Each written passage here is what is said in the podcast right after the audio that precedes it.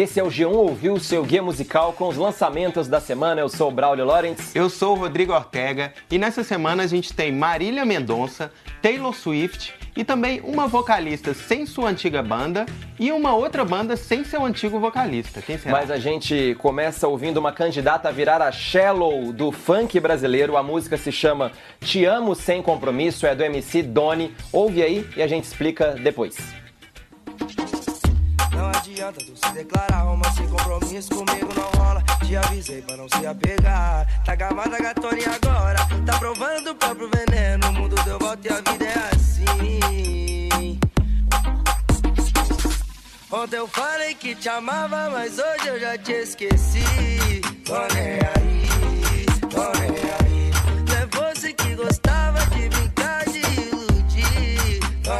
Essa música Chiclete aí, ela faz parte da série Sintonia, pra quem não viu ainda. É do diretor de funk, o Condzilla, pra Netflix.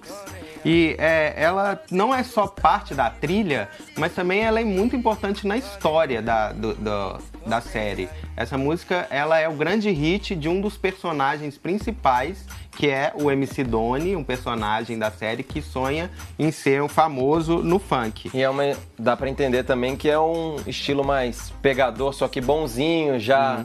A gente nota esse estilo também no Kevinho, um- também um funk pop mais acessível. O Doni é tipo um Kevinho de laboratório, né?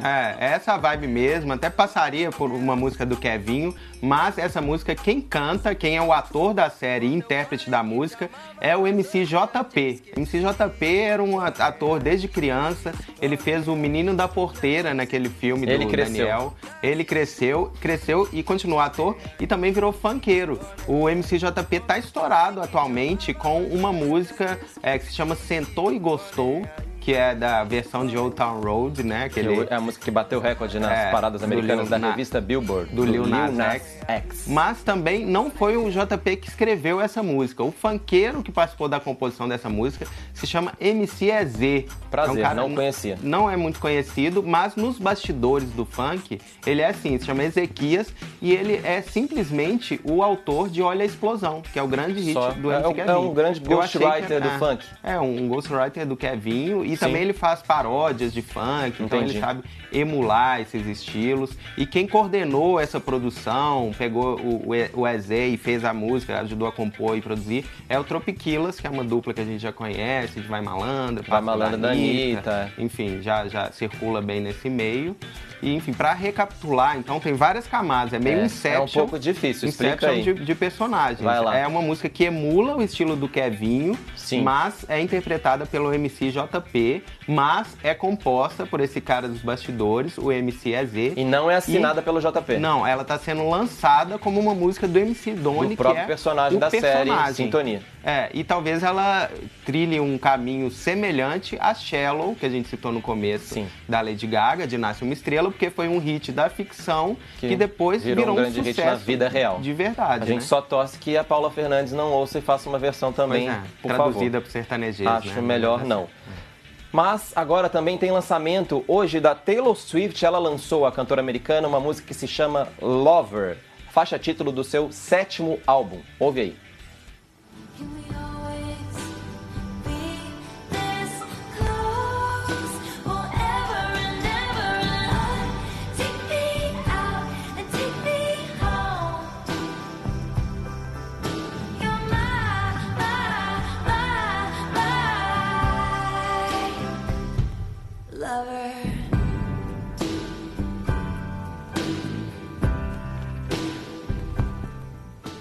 Essa música é mais uma que antecipa o disco Lover, que a Taylor Swift lança na semana que vem. E depois de dois singles aí bem pop, felizes, cantaroláveis, good vibes pra caramba, ela agora lança essa canção mais melancólica. É sobre amor, mas é bem melancólica. É, ela tá sendo meio vendida, a gente falando que é meio uma volta ao country, mas eu não sei não. O que, que você acha? Você que é especialista na Tay-Tay. Eu sou especialista em TT com muito orgulho, PhD. Não é uma volta ao country, assim. Não tem alguns elementos que ela já trouxe, principalmente no começo da carreira. É mais uma balada meio rádio AM, meio sessentista, meio Shania. É uma das músicas mais caretas da carreira da Taylor nos últimos anos. Mas, por outro lado, é legal ver que ainda existe também uma Taylor séria, uma Taylor Swift romântica. Uhum. E a gente tem que constatar que a Paula Fernandes deles, no caso a Taylor Swift, é melhor do que a nossa. Nossa, é a segunda vez que você cita a Paula Fernandes em duas músicas sem relação direta. Eu juro que- você tá obcecado juro pela que foi Paula improviso, Fernandes. não estava no Supera roteiro. a Paula Fernandes. Eu vou Braulio. tentar. E pra te ajudar, a gente vai ouvir uma música que se chama Supera e é da Marília Mendonça. Toca aí. Mas pra ele isso não passa de um plano B. Se não pegar ninguém da lista, liga pra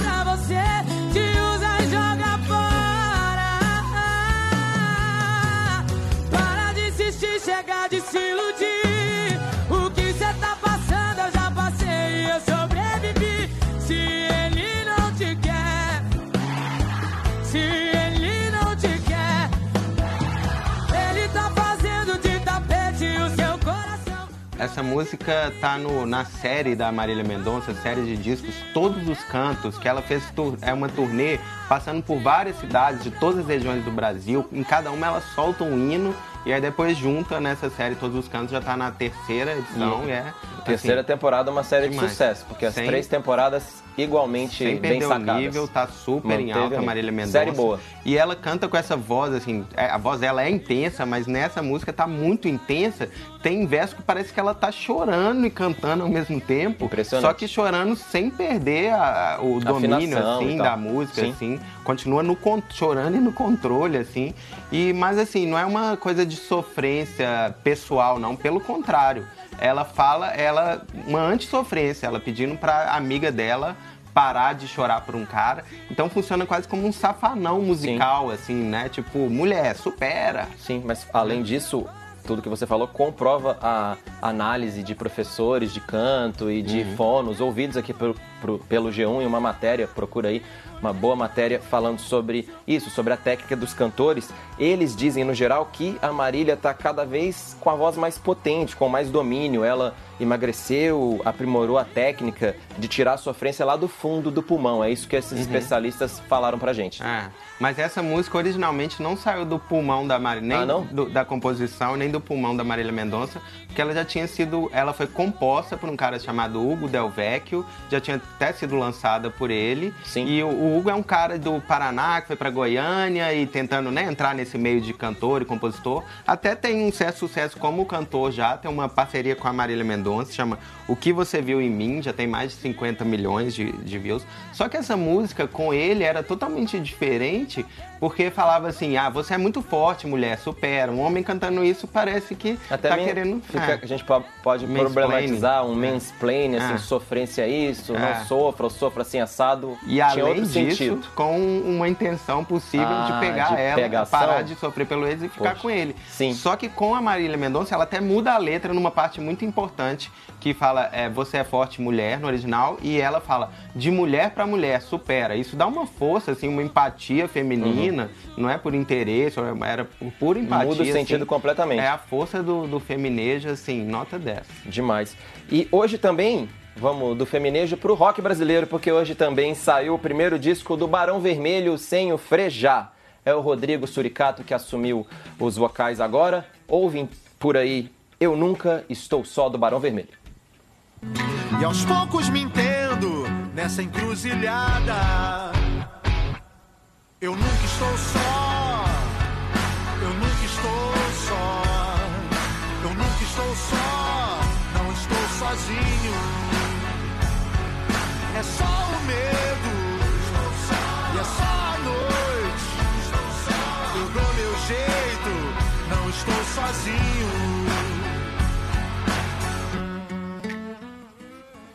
É impressionante como o Barão muda, entra vocalista, sai vocalista, consegue manter essa identidade, né? A gente percebe nessa música que é meio bluseira e o jeito de cantar quase igual, assim, meio falado. É, não só cantar, como instrumental também. Bem a cara do Barão. Sim, assim, tem uma seja- identidade mesmo. Seja com Cazuza, com Frejá, com Rodrigo Suricato, eles mantêm isso, essa cara deles, né? Bem. Mas por outro lado, assim, não é só elogio, dá pra falar também que o Suricato parece que deu uma mudada no estilo de cantar, virou quase um mini frejá, com a voz um pouco mais grave, e o estilo de cantar, como eu disse assim, quase pausado.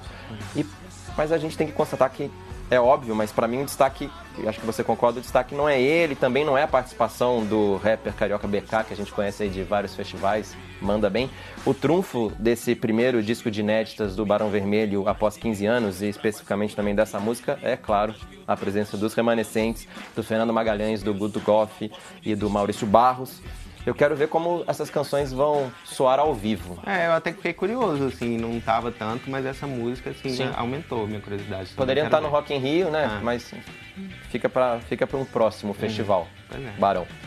Agora então vamos do pop, a gente já passou pelo funk, pelo pop rock brasileiro, agora pop internacional e esse feito para dançar. A Normani lançou sua primeira canção solo, sem parceiros vocais. Ouve aí Motivation e tenta ficar parado.